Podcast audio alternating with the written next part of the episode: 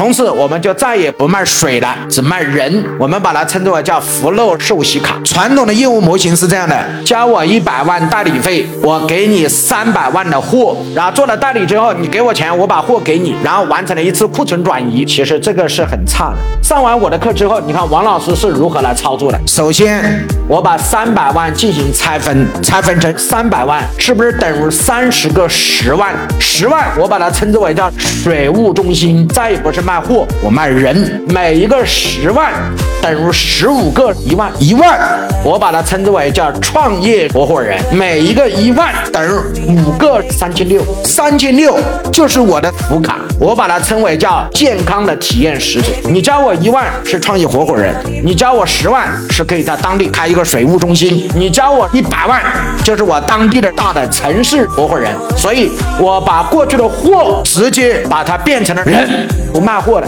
我是不是通过福禄寿喜卡把卖货的变成了卖人呢？然后是不是卖三千六百块钱的福卡？福卡首先是不是给你水呀？第二再给你积分呢？积分的目的是为了什么？让你养成在方城买我农特产品的习惯，让你花钱去，你可能有点舍不得。我先送你一百八十块，你在里面买买羊羔肉，买买土鸡蛋，买买这个是我送的，送的你就愿意买。只要吃的好吃，就会有人补购。第三，我是不是送了一个三级分销的管理商城呢？你带多少个人来参加我的水疗会？带多少个人来我这儿？他们只要消费，你都有佣金。然后是不是送了一个三千六的豪华宝马长车之旅啊？每做一个套餐，他都要亏三百到五百块钱，因为这个套餐他是保不了本，那这钱靠什么赚呢？所有的人在现场只卖一个东西，怎么卖？来看一下，我们搞会销，会销怎么卖？我们培养了很多的什么销售老师，这些老师只卖一个产品，卖三千六不卖水，把三千六的福卡在现场是不是容易卖？等于去旅游白喝水嘛。三千六卖的越好，一万就会卖的好，一万卖的好，十万就会卖的好，十万卖的好，一百万的库存就没了。哎，各位同不同意买？